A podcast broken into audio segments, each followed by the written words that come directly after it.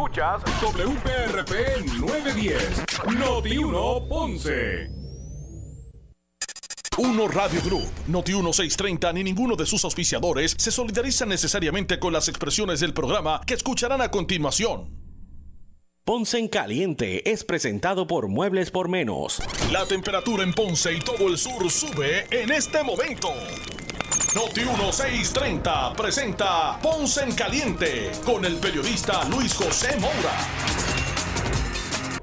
Bueno, saludos a todos, saludos a todos y muy buenas tardes. Bienvenidos.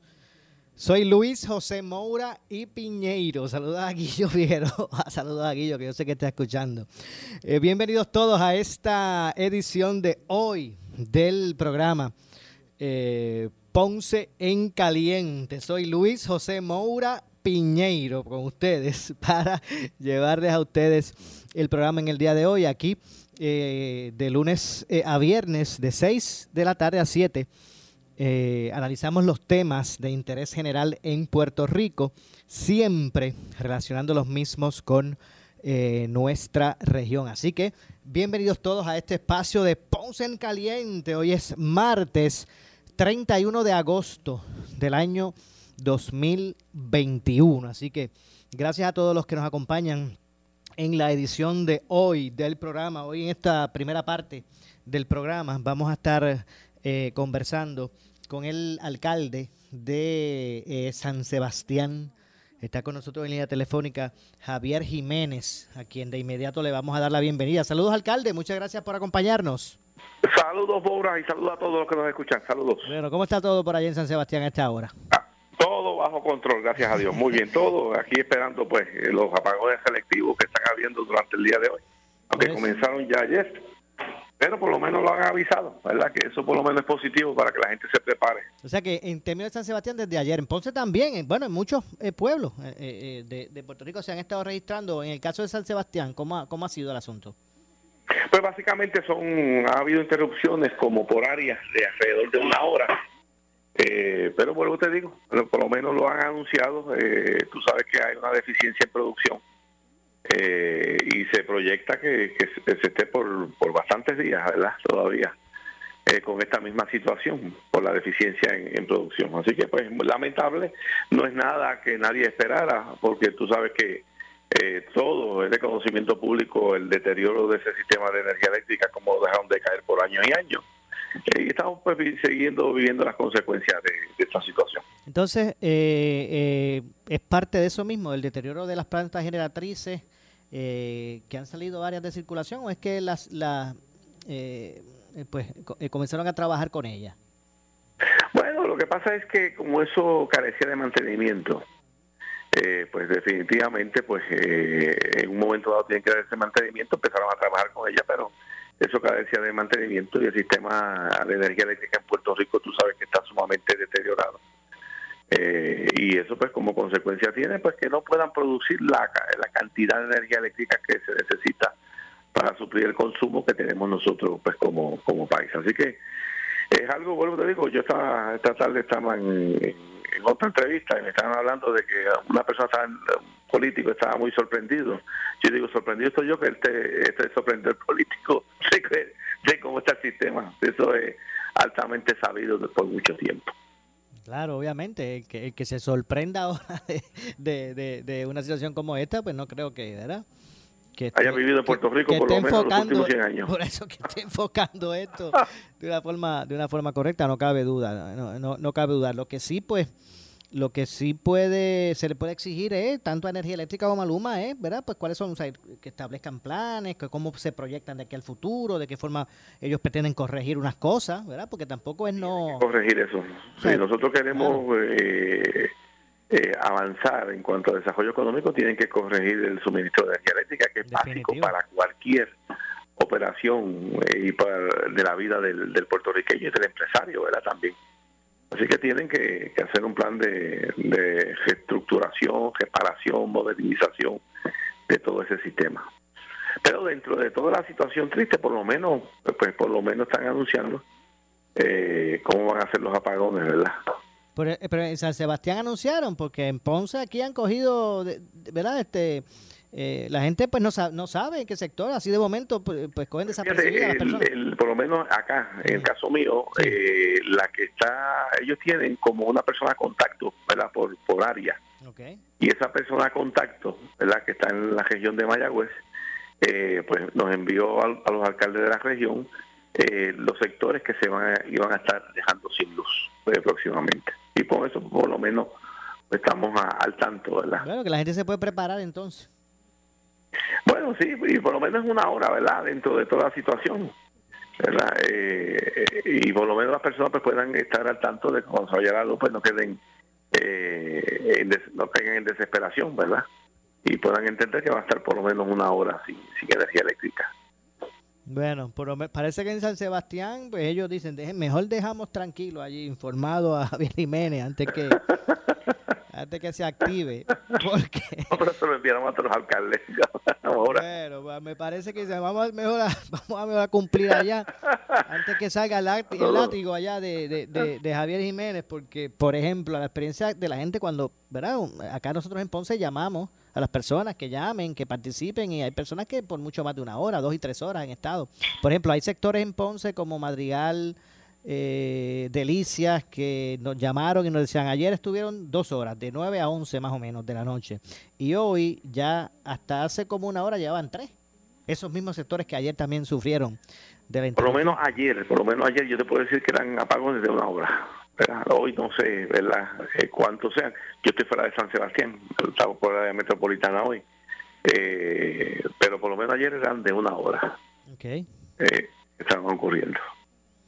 Bueno, vamos a ver lo que ocurre y después que se pueda fiscalizar, ¿verdad? La ejecución de quien tiene ahora la responsabilidad de atender, porque esto no tan solo es Luma, ¿verdad? También es energía eléctrica, que son los que se encargan de la generación. Eh, aparentemente es energía eléctrica que se encarga de la generación. ¿verdad? Eh, y bueno, y lo que están en energía eléctrica, pues como te digo, este, esto no es un problema que eso se generó ayer. Esto es un problema que lleva años, ¿verdad? Y se ha discutido ampliamente todo este deterioro de la autoridad eh, deterioro no solamente en planta física, sino el deterioro gerencial, a tal punto que la tuvieron que privatizar. Pues eso fue la razón, porque la privatizaron. Definitivamente. Capacidad gerencial eh, y administrativa de ese, de ese monopolio. Entiendo. De hecho, y ahora que estamos hablando de, esta situación con energía eléctrica, quería su opinión. Eh, recientemente aquí en, en este programa denunciaba el representante eh, Domingo Torres, quien, preside la, la Comisión de, del Trabajo en, en la Cámara, que, que por ejemplo, eh, la Autoridad de Edificios Públicos, eh, de fondos que son destinados para la recuperación de, de escuelas, están utilizando de esos fondos para, para el pago de la nómina de estos empleados que le colocaron allí de energía eléctrica cuando llegó cuando entró Luma que no fueron que no, que no siguieron empleados de energía eléctrica que no siguieron con Luma los acomodaron en varias agencias del gobierno pues en edificios públicos enviaron allí unos unos cientos. Y que entonces eh, que, están utilizando esos el dinero que es para recuperación de escuelas que fueron unos fondos federales que envió el gobierno el gobierno pues, federal verdad eh, tienen que estar destinados para ese propósito, no pueden utilizarse para otro propósito. Si se utilizara, el funcionario que los utilizara eh, se pone a diferentes eh, violaciones de ley, ¿verdad? y eso pues tiene tremendo problema. sí, todos estos empleados de energía eléctrica que pasaron a diferentes agencias, las agencias han tenido que buscar fondos para poder pagarle, porque tú sabes que los salarios pues son muy diferentes a los salarios que muchas veces en estas agencias se pagan. Y entonces pues eran fondos que no estaban presupuestados y más aún con, como están las finanzas de las agencias, pues eh, se le ha complicado a estos jefes de agencia. De hecho, muchos... Los fondos que van para algo eh, federal, eh, para ese propósito, el que lo haga tiene tremendo problema. Si es que están sacando esos fondos federales, obviamente. Ahora, si es alguna partida que va destinada a eso del, del fondo general, por decirlo así, ordinario de edificios públicos, pues no sé si es otro cantar. Eh, se alega que es que se, la Oficina de Gerencia y Presupuesto no ha enviado para, eh, para la Autoridad de, Edificios Públicos eh, eh, parte de los fondos esos, los 90 millones que se aprobaron, se aprobó la legislatura en el presupuesto para pagar esos empleados, los que los que vienen de energía eléctrica, pues que, que, que OGP no ha enviado esos fondos para allá y ellos están utilizando Pero, unos fondos que identificaron para esos propósitos. pues, no pueden utilizarlo. O sea, eh, utilizar fondos federales que ya están destinados a un propósito para tú utilizarlo para operación tuya o para pagar cosas operacionales, el funcionario que lo haga tiene tremendo problema. Esos fondos no son tuyos ni de ni del gobierno central. Esos fondos tú eres el fiduciario de esos fondos. El fiduciario Pudiera tiene que tener, alcalde, discúlpeme, Ok. la Autoridad de Edificios Públicos, ¿pudiera tener algunos fondos que no sean federales que estén destinados a recuperación de, de escuelas? Bueno, eh, mayormente los fondos que está utilizando el gobierno son fondos federales. El gobierno de Puerto Rico per se era muy poco el fondo de emergencia que tenía. Eh, y ese fondo, cuando llegó el huracán María, pues se gastó inmediatamente. Eh, yo te diría que, que por no por no decir el 100%, pero el 99.9% eh, de los fondos que están ahora mismo todos, en todas las agencias y municipios, son fondos federales que se utilizan para eso, para recuperación. Así que el pues, representante de las denuncias tendría que tener alguna evidencia y si tiene alguna evidencia eh, que eso haya ocurrido, vuelvo te digo, los funcionarios que hayan incurrido en ese, esa conducta tienen tremendo problema. Definitivamente. Bueno, vamos a ver cómo se desarrolla, ¿verdad? Eh, todo ese tema que está siendo parte de unas vistas públicas de la Comisión de Hacienda en la Cámara, ¿verdad? Este, analizando, investigando cuál es el estatus de esos empleados eh, que fueron transferidos a diferentes agencias del gobierno cuando entra Luma y que muchos de ellos pues aseguran que están en esas agencias, alcalde, este, en una silla mirando la pared. No tienen tareas Así están. Ah, sí, yo, de eso yo tengo conocimiento. Eh, tengo conocimiento que hay empleados, por ejemplo, en obras públicas, pues que pues, no, enviaron a obras públicas, pero eh, no tenían equipo, no tienen vehículos, pues no tienen básicamente qué función hacer. Esto- eso sí, yo tengo conocimiento de eso. Wow. Eso se llama, ese ese eh, parte de la gerencia de este país, lamentablemente. Parte de, se le quedó un- una palabrita antes de gerencia. ¿Cuál? De la mala gerencia. la mala gerencia. De la mala gerencia, alcalde, porque la verdad es que... pero, una pregunta, pero eh, eh, las agencias solicitar, porque, o sea, eh, ¿cómo es posible de que ellos hayan recibido unos empleados que no tengan ¿verdad? ninguna labor que se les pueda eh, conferir? Sea, porque una cosa es... o sea, hay- no se supone que la agencia dice, bueno, pues nosotros necesitamos perso- personal en tal área, pues vamos a enviarle para allá esto. Pero que estén allí, que no, ya van dos meses que entró Luma, o sea, que llevan dos meses cobrando su salario, me imagino, ya, me imagino yo. Sin, Lo que hicieron fue que, que- que hicieron una distribución de escritorios eh, y no utilizaron los jefes de esas diferentes agencias para determinar las necesidades que pudieran haber en esas y en otras agencias. Y entonces destacar esos empleados de acuerdo a esa necesidad. Y entonces lo que hicieron básicamente fue eh, distribuyeron en dos o tres agencias todos los empleados. Y con eso cumplieron el, el propósito de ley que establecía pues que el empleado que no quisiera irse con Luma, el gobierno tenía que relocalizarlo en una agencia con los mismos eh, con el mismo salario. ¿Qué se hicieron? So, la planificación, la mala planificación, la mala gerencia que ha ocurrido en este país por tantos años. Bueno. Eh, por otro lado, eh, lo, único que yo pido a la gente es que no se resigne a la mala administración, que fiscalice, que alce la voz, Claro. que busque eh, alternativas y no se resigne precisamente a esa mala administración. Claro, eso sería lo ideal. Alcalde, por otro lado, eh, ayer el gobernador pues hizo eh, el anuncio de unas disposiciones eh, nuevas para eh, relacionado a la eh, a, a- la atención que está llevando el gobierno, la guerra contra la contra el COVID, la pandemia. ¿Qué le parece a usted el giro que ha tomado era todo esto en Puerto Rico? Bueno, yo creo que están perdidos completamente eh, el enfoque que están tomando. Eh, tenemos una nueva realidad y la nueva realidad es que aquí personas vacunadas y no vacunadas se pueden contagiar. Y más aún con dos aspectos significativos que se están de- destacando a nivel de Estados Unidos y a nivel mundial. El primer aspecto significativo es que la vacuna eh, con el pasar del tiempo disminuye su eficiencia. Eh, eso lo ha hablado la directora del CDC, lo ha hablado el doctor Fauci, que todos saben que es el epidemiólogo de Estados Unidos, y esa disminución en eficiencia hace que sea menos efectivo contra la variante Delta. Y la variante Delta es una variante, una mutación del virus original eh, que está, ha estado más presente en Estados Unidos y aquí en Puerto Rico eh, ya después del mes de julio en adelante. Así que eh, el gobernador y su equipo de trabajo están en, están en, AM cuando lo que lo que hay actualmente son una serie de situaciones nuevas que se tienen que atender.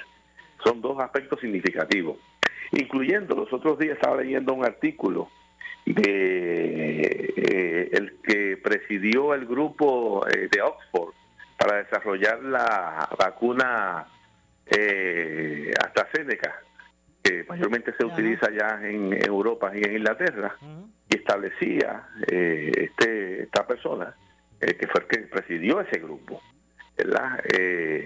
que era imposible conseguir una inmunidad de grupo ¿Por qué? Porque la, el COVID, el virus estaba mutando.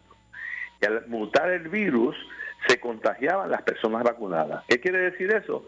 Que podía ser que hoy teníamos la Delta, y lo decía él ahí, y lo hablaba frente al Parlamento eh, de Gran Bretaña, eh, y de aquí a dos o tres meses tuviéramos otra mutación.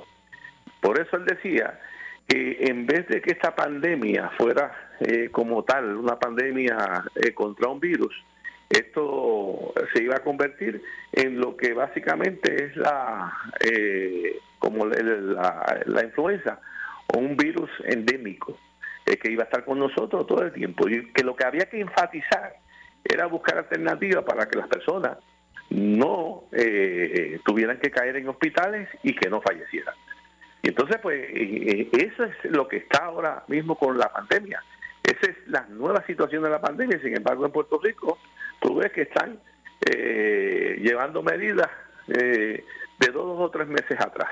Para que tú tengas una idea, eh, en estos dos meses, en julio y agosto, pues yo llevo pues mucho las estadísticas, me gusta ver los números, ¿verdad? Porque los números hablan muchas veces más que todas esas palabras que tú oyes por en diferentes comentaristas y analistas. y el 30% de las personas que se contagiaron en los meses de julio y agosto en San Sebastián, el 30% eran personas vacunadas, alrededor de 143 personas del total de casos positivos que hay en San Sebastián. Entonces, cuando tú comparas los síntomas de esas personas vacunadas y comparas los síntomas de las personas no vacunadas, tienen una relación similar. Así que la teoría esa de que es que te da suavecito nada más a uno y a otro le da más fuerte, esa teoría no se está comprobando con, los números que están habiendo y con las realidades que están habiendo. Eso es lo que usted, pues, eso es lo que usted eh, interpreta de los números en San Sebastián. Pues y es que le, pregunto, porque mire, alcalde, me gustaría su reacción a lo que establece el gobierno. El gobierno, el gobierno, y cuando digo el gobierno me refiero al gobernador, al secretario de salud. Ellos básicamente lo que dicen es que, bueno, eh, la mayor parte de las personas que mueren son, son personas sin vacuna. Ellos dicen que eh, la, que, que, que, si bien es cierto que vacunados y no vacunados se, se contagian del virus, los que están vacunados, los, los síntomas que se les refleja, pues son, son leves, que no caen en, en, su, en su gran mayoría, ¿verdad? Eso es lo que ellos establecen. Pero que presenten evidencia, Maura, para que presenten las estadísticas, que las presenten. Porque es que nada más, los tres casos sonados los otros días, no hace mucho, par de semanas, de tres alcaldes en el oeste, debidamente vacunados y los tres cayeron en el hospital. Y dos de ellos eh, con, unos síntomas bien fuertes, hasta el punto que uno de ellos estuvo como 17 días en el hospital. Eh, hoy estaban reseñando el triste situación de fallecimiento de, de, una muchacha de treinta y pico años, 34, maestra. Sí, una, eh, creo que, exacto, hubo, una, hubo una, una dama de, creo que de 33 y un varón de 34, algo así. Claro, los dos debidamente vacunados, le dio COVID, ella pues no lo pudo eh, sobrepasar. ¿verdad? Entonces pues empieza, más que el sistema ya estaba eh, comprometido, claro que estaba comprometido, pero la vacuna se supone que proteja, ¿verdad? Eh, ese sistema, por eso es que se vacuna, sino para que tú te vacunas entonces. Para eso es que tú te vacunas, entonces, pues tenemos que ver la realidad. Entonces, ¿qué pasó ahí? ¿Qué pasó? Pues hay que ver si la vacuna ha perdido efectividad. Hoy se vacunaron creo que en febrero o en marzo ¿verdad? Entonces, si ha perdido efectividad, pues ¿qué tenemos que hacer? Pues quizás pues tenemos que avanzar con el tercer shot, ¿verdad? Y pedir al gobierno federal que avance con el tercer shot, pero se tienen que desarrollar unas estrategias eh, con las realidades presentes. Entonces, ¿por qué está muriendo la gente? ¿Tú sabes por qué la gente está muriendo? Y es mi parecer, lo discutía los otros días con un compañero mío, eh, amigo, eh, médico. Pues está muriendo porque las instrucciones original que dieron cuando empezó esto del COVID, que la gente la tiene en la mente, es que si a ti te da COVID, tú te quedas en tu casa. Y si te ves que te estás poniendo malo, con fatiga y qué sé yo, vete al hospital. Pues entonces están esperando mucho. Pues entonces yo creo que se debe desarrollar un protocolo para que tan pronto tú empieces a tener síntomas, y más aún si tú eres una persona inmunológicamente comprometida, se comience un tratamiento agresivo con esa persona eh, que tiene esa situación. Pero muchas de las personas eh, lo que hacen es esperan en su casa a ver si se le pasa. Sí, porque tienen, no, van a hacerse la prueba, no van a hacerse la prueba, tienen dudas si es o no es y en lo que se y cuando vienen a ver pues está avanzado, eso eso es un punto, ¿verdad? Un punto válido. Sí, no, no y muchas veces eh, eh, escuchan en su cabeza el eco, quédate en tu casa y si te pusiste malo, coge para el hospital. Y no debe ser así. Entonces tú tienes médicos que se desaparecieron y no están atendiendo gente.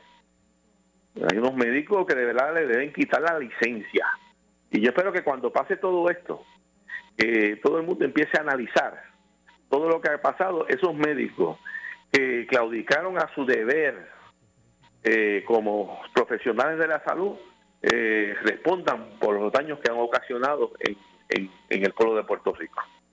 También. ¿Usted, piensa que, debe haber unas campañas eh, agresivas para, para realizar pruebas?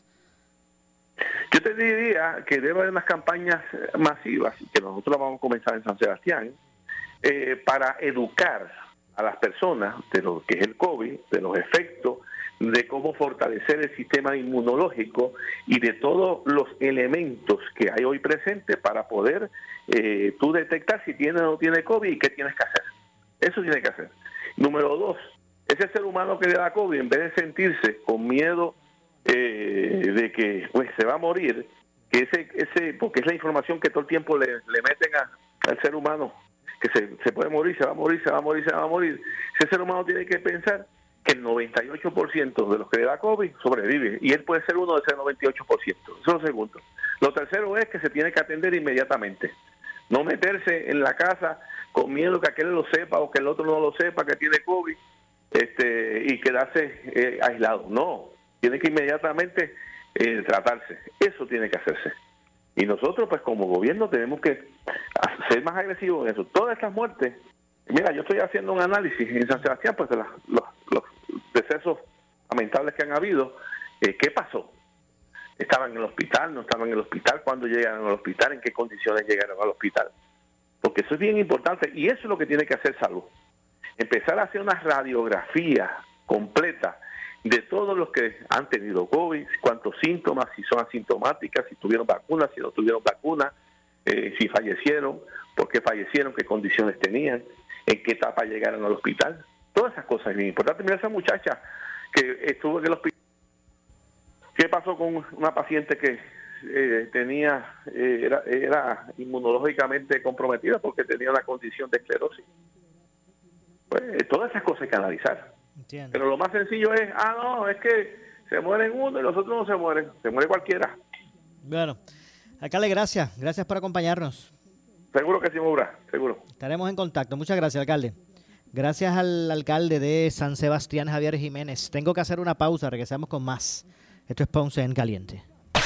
En breve le echamos más leña al fuego en Ponce en Caliente por Notiuno 910 estos tiempos de nuevos retos sociales y económicos tienes que estar bien asesorado. Por eso sintoniza todos los miércoles a las 8 y 45 de la mañana en el programa A Palo Limpio, Tu Dinero Seguro, con Angelo Díaz, experto en seguros y planificación financiera, y Pedro Astacio, porque en la crisis no se improvisa. Teléfono 787-220-7775, 220-7775. Si tienes 40 años o más, la prevención es lo más importante para evitar el cáncer de colon, esófago o estómago. En Advance Endoscopy Center, el único centro de endoscopía ambulatoria acreditado en Puerto Rico, en Ponce Bypass, el doctor Álvaro Raymondé, gastroenterólogo por Certify, cuentan con los equipos más avanzados, incluyendo ultrasonido endoscópico, para la detección temprana de lesiones que pueden desarrollarse en cáncer de colon, esófago, estómago y también cáncer de páncreas.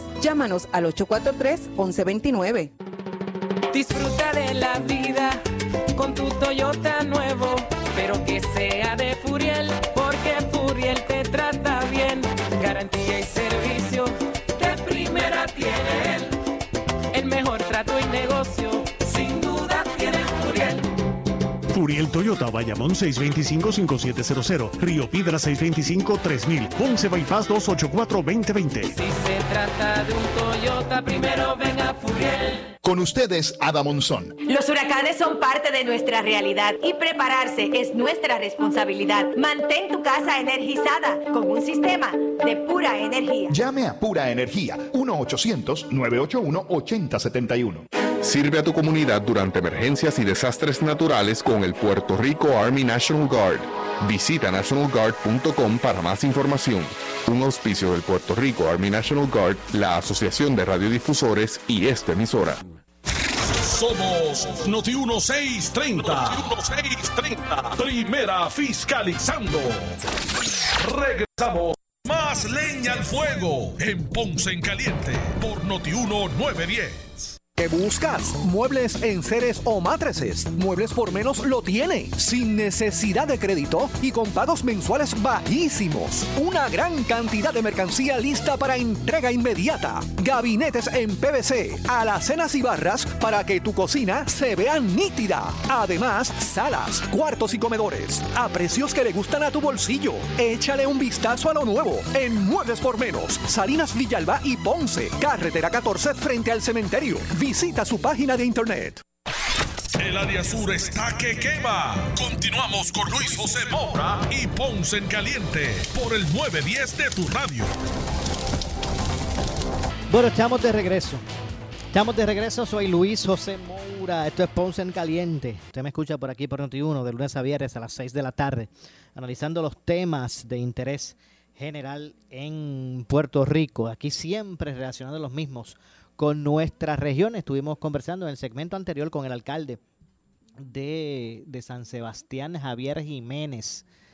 Así que fueron eh, varios aspectos que eh, denunció el alcalde eh, con relación a lo que se está haciendo.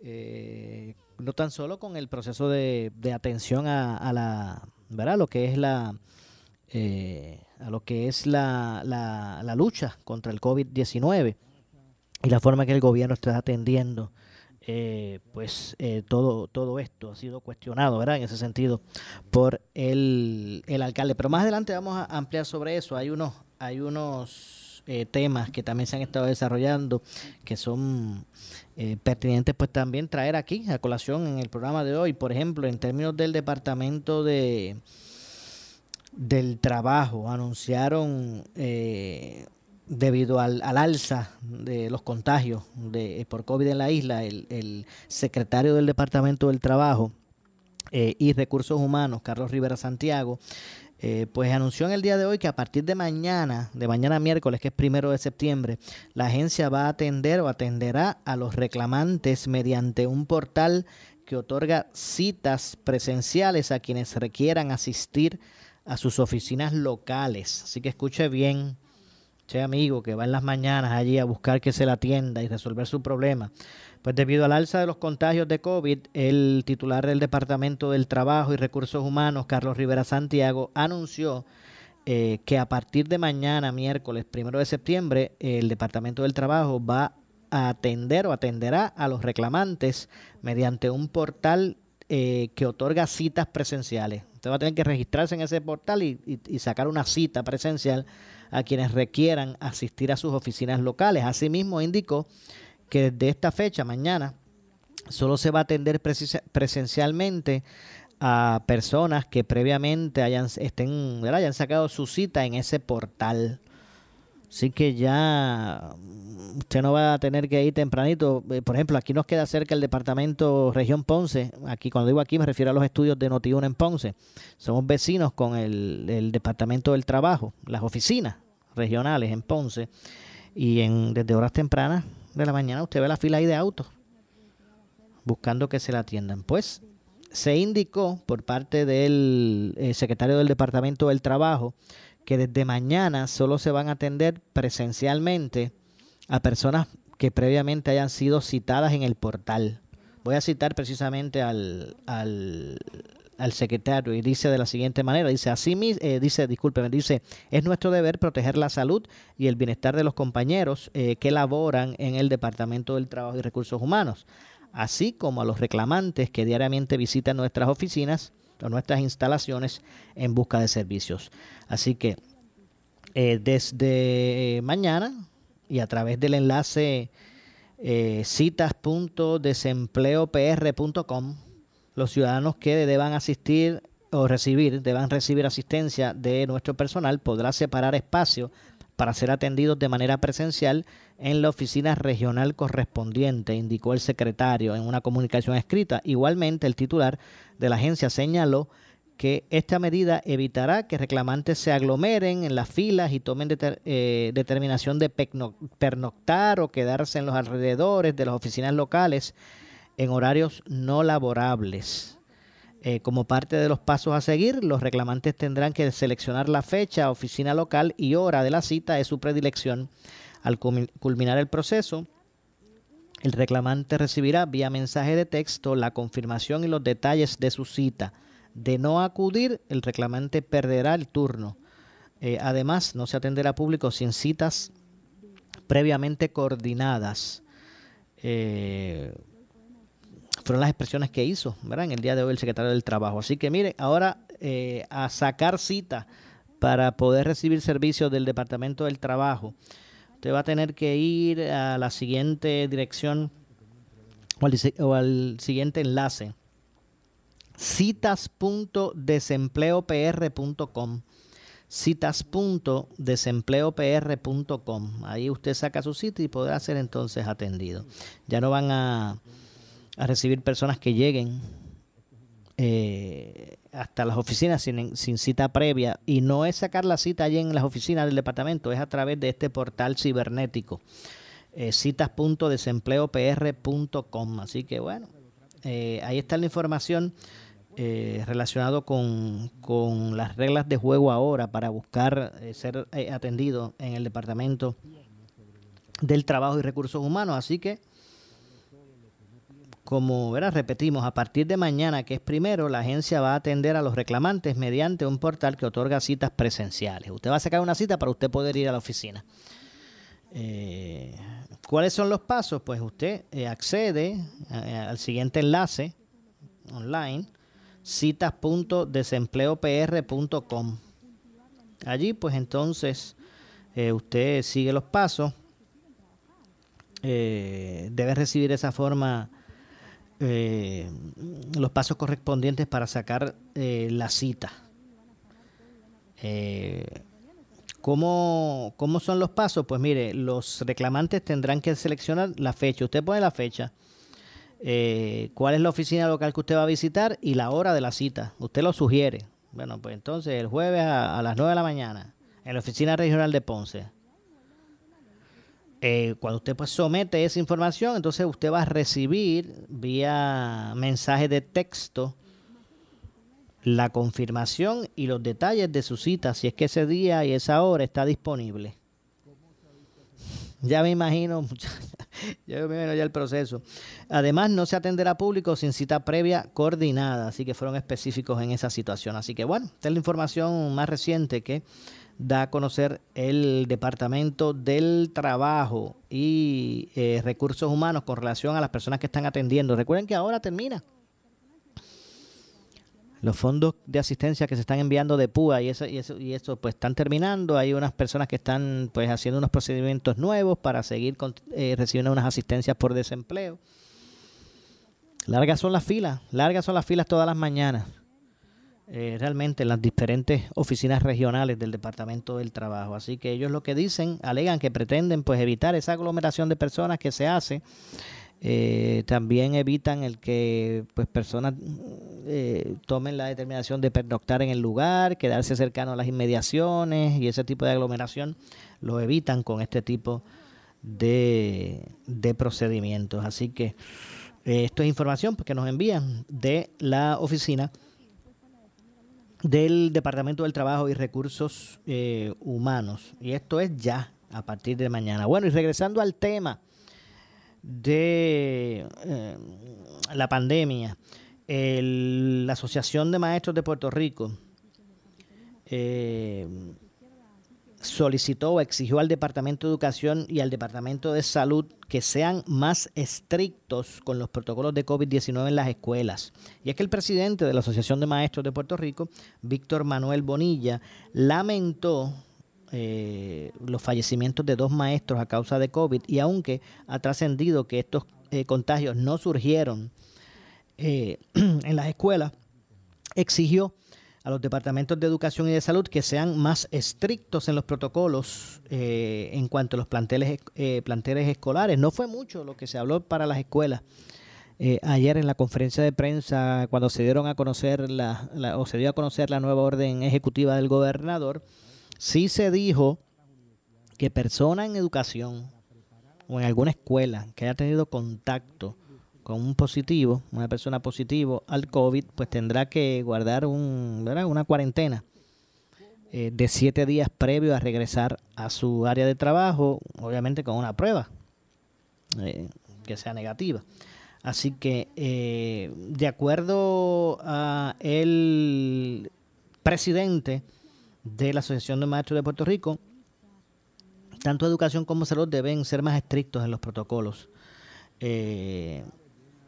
de que se está realizando en, las escuelas. Sánchez eh, destacó eh, que eh, el comienzo más reciente de este repunte y debido a la variante Delta, pues han estado muy pendientes a los protocolos de salud y seguridad que se han estado implementando. Y voy a citar aquí a, Bonilla, dice, quiero que conste y volvemos a, recabar que miren los protocolos, que el gobierno mire los protocolos en educación. Ese distanciamiento de seis pies es muy necesario. Además, eh, de la mascarilla y el lavado de manos. Hoy acabamos de recibir el nuevo plan de COVID. Debemos ser más rigurosos al seguir estas nuevas guías porque es importante que se lleve el tracto del estudiante o del compañero maestro infectado inmediatamente con el sistema de rastreo.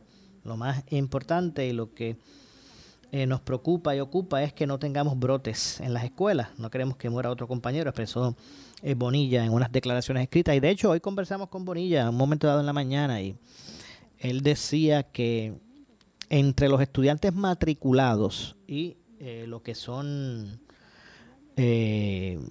los empleados docentes y no docentes, si suman la totalidad de ambos grupos, los estudiantes y los, los, trabajadores, los maestros, los empleados docentes y no docentes, ronda alrededor de los 200 mil. Eh, tratando de establecer que los ciento y pico de estos de casos que se han registrado eh, de positivos entre estudiantes y empleados del departamento de eh, educación, pues no es que represente una situación de, de, mucho riesgo, por lo menos hasta el momento. No quiere decir que ellos lo que exhortan es que se siga de forma rigurosa ¿verdad? los protocolos establecidos en las escuelas, no es para menos. Pero eh, tal vez lo que quiso plantear con ese dato es que no es que necesariamente hay un caos en este momento con relación a contagios en las escuelas, pero eh, no se puede bajar la guardia. Así pasó en Puerto Rico. Yo decía, ahorita reseñaba, en julio, a mitad de julio, el 15 de julio, para el 15 de julio, a mitad de julio, el porciento de transmisibilidad de, del virus del coronavirus, e, ese, ese porcentaje de positividad de contagio estaba tan eh, controlado como el 1.3%. El 1.3% a mitad de julio. Ahora que acabamos el mes de agosto, un mes y medio después, mes y medio después, porque hoy es el último día del mes de agosto, mes y medio después, ese por ciento que era de 1.3 ahora se encuentra en sobre el 10%. Sobre el 10%. Así que estamos obviamente en un momento de eh, atención eh, rigurosa, que hay que buscar pues establecer eh, la parte, ¿verdad?, de, de, de manera seria y comprometida los protocolos. Ayer el gobernador pues intentó eh, con esta nueva orden ejecutiva, pues establecer que algo se está haciendo. Eh, ha sido como una de cal y una de arena, ¿verdad? La reacción entre los sectores en cuanto a esas medidas que anunció el gobernador.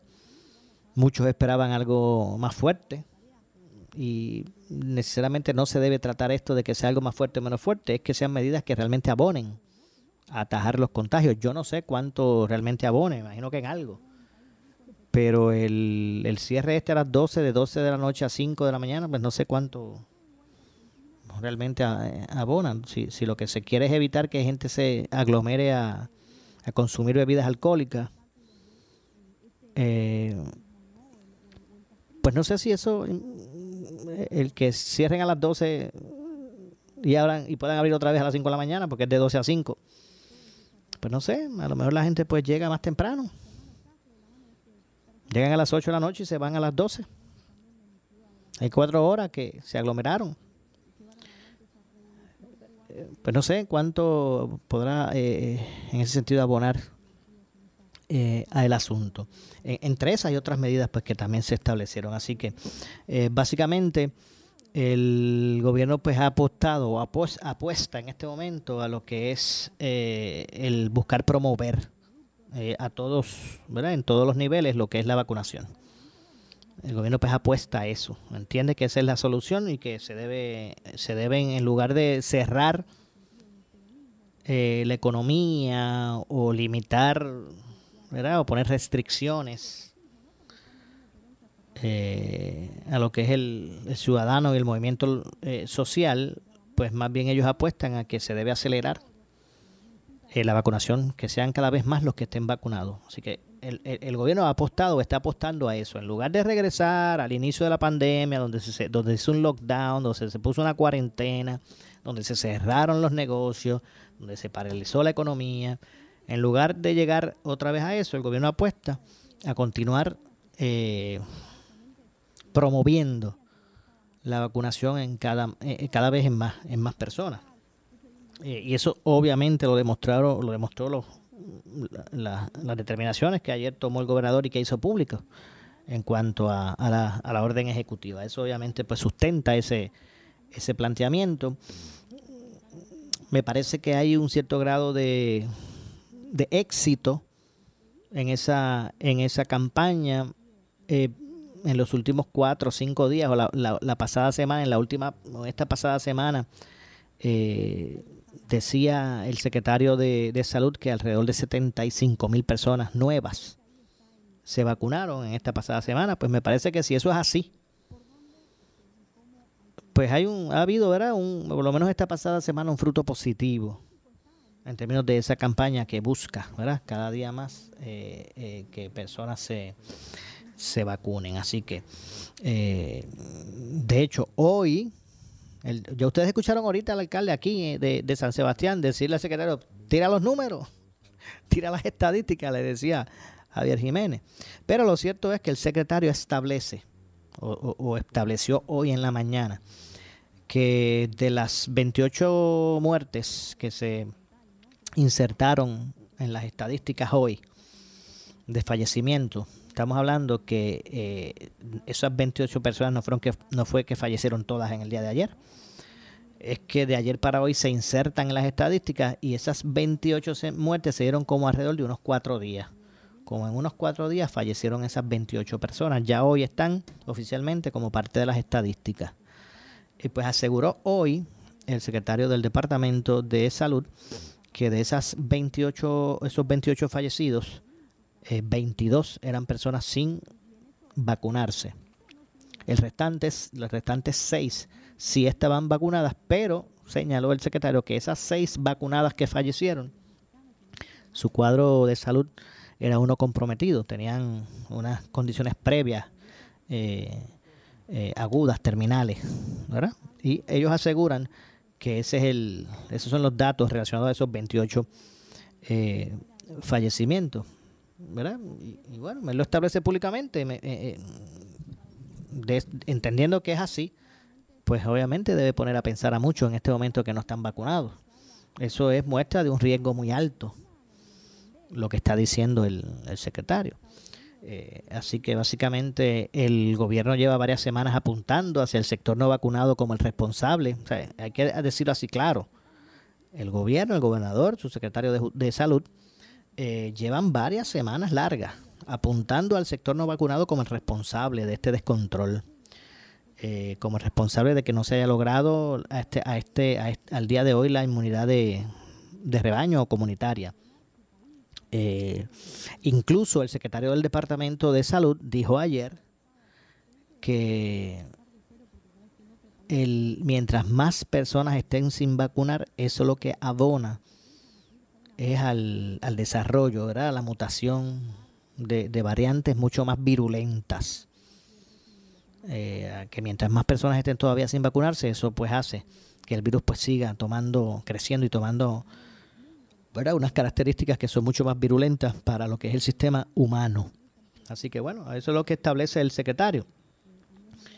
Eh, y me parece que si damos por sentado esa recomendación que no solamente da el secretario de salud, a la verdad que otros grupos eh, médicos y científicos, pues, ¿verdad? hacen unos análisis mucho más contundentes y, han recomendado por mucho medidas mucho más, eh, más fuertes.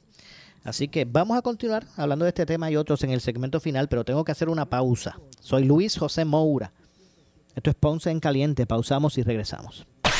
En breve le echamos más leña al fuego en Ponce en Caliente por Notiuno 910. ¿Qué buscas? Muebles en seres o matrices. Muebles por menos lo tiene. Sin necesidad de crédito y con pagos mensuales bajísimos. Una gran cantidad de mercancía lista para entrega inmediata. Gabinetes en PVC, alacenas y barras para que tu cocina se vea nítida. Además, salas, cuartos y comedores. A precios que le gustan a tu bolsillo. Échale un vistazo a lo nuevo en Muebles por menos. Salinas Villalba y Ponce. Carretera 14 frente al cementerio Visita su página de internet. El área sur está que quema. Continuamos con Luis José Moura y Ponce en Caliente por el 910 de tu radio. Bueno, estamos de regreso, estamos de regreso. Soy Luis José Moura, ya en nuestro segmento final. Soy Luis eh, José Moura, esto es Ponce en Caliente. Usted me escucha por aquí por Noti1 de lunes a viernes a las 6 de la tarde, eh, analizando los temas del día, el tema de la eh, vacunación en Puerto Rico, la, lucha contra el COVID, el tema de los empleados que transfirieron eh, de energía eléctrica a las diferentes agencias del gobierno también ha sido parte del análisis público hoy, entre otras cosas, y por supuesto estos apagones selectivos. Miren, la o fallas en el sistema de generación de varias plantas generatrices de la isla y la reparación y mantenimiento de otras unidades provocan una deficiencia en la generación eléctrica en Puerto Rico, lo que supone estos apagones selectivos en distintas partes, según anticipó eh, Luma Energy. Así que no solamente fallas en el sistema, ellos alegan que eh, del mismo modo reparación y mantenimiento de unidades, pues es lo que se ha unido eh, para que supongan estos apagones selectivos. Eso es lo que dice Luma. Eh, refiriéndose a que eh, la situación pues tiene que ver con la generación de energía que no es lo que ellos se encargan. Ellos se encargan, ¿verdad?, de lo que es la, la transmisión y la distribución con todo lo que implica eso. ¿Verdad? Desde lo que es la infraestructura para transmitir, para distribuir, hasta para ¿verdad? El cobro al, cliente, todo lo que implica la transmisión y la distribución de la energía. Ellos, ellos señalan o hacen claro que aquí el problema no es de eso. El problema es de generación, que hay uno hay una, eh, ¿verdad? Hay una demanda de, energía que no puede, que no puede, que no puede este eh, ofrecerse o que en este momento. ¿Por qué? Pues porque hay unas eh, unidades o plantas generatrices que están fuera de servicio. Desde hoy a la una y media, desde hoy a la una y media de la tarde, pues han estado, eh, pues por espacio de unas horas, en algunos sectores han habido unos, se están replicando unos relevos de carga en distintos puntos de la isla que mantienen a sectores eh, con intermitencia de servicio. Eh, se supone que esto comenzó a las 1 y 30 de la tarde de hoy y se extienda hasta altas horas de la noche en algunos sectores. Eh, eh, asimismo, Luma Energy pues peticionó a la ciudadanía a moderar el consumo energético para eh, paliar el déficit de generación y evitar estos relevos de carga, que en otras palabras son estos apagones, ¿verdad? según reportes, Palo Seco 3 podría entrar en generación mañana. Esto pues pudiese añadir al sistema unos 200 megavatios adicionales. Ahora mismo aparentemente eh, la deficiencia es de 1000 mil megavatios. Y que hay unos, este, ¿verdad? Que hay unos, hay unas, hay unas deficiencias de mil megavatios y que eh, mañana pues hubiese, se pudieran resolver 200 de ellos. Eh, al, entrar en, servicio palo seco. Eh, básicamente las unidades de generación que están fuera.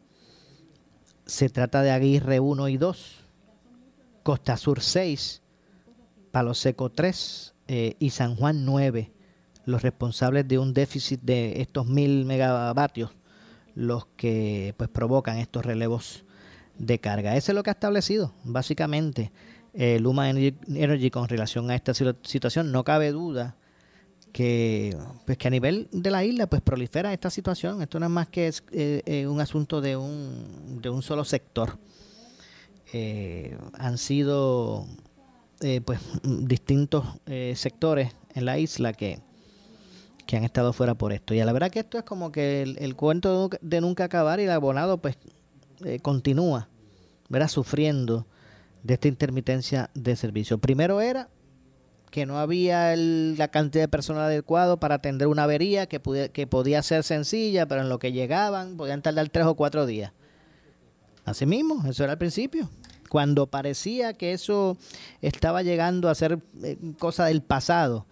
Usted ya no escuchaba, ¿verdad? Aquellas, aquellas críticas virulentas eh, todos los días en las redes sociales eh, de ciudadanos o de abonados, más los alcaldes, también en los medios con aquellos señalamientos a diario, cuando parecía que ya esa situación estaba comenzando a ser parte del pasado, ahora pues el problema es que hay unas plantas fuera de servicio y que entonces no se genera la energía que se necesita. Así que, mientras tanto, pues ahí está el abonado sufriendo de las interrupciones eh, y tratando de, de hacerle frente a esta situación.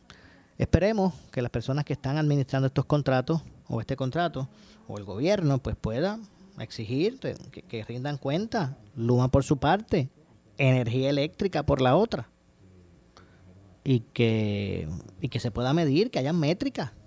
Si esto es un contrato por un servicio que el gobierno está pagando, no den la impresión de complacencia o la impresión de no tan solo de complacencia, sino de, de, ¿verdad? de defensa. Pero seguiremos desarrollando este tema más adelante. Lamentablemente se nos ha acabado el tiempo. Eh, yo me despido hasta mañana a las 6 de la tarde en este espacio de Ponce en Caliente. Pero usted, amigo, amiga que me escucha, no se retire. Porque tras la pausa ya viene por ahí el gobernador de la radio, estará con ustedes.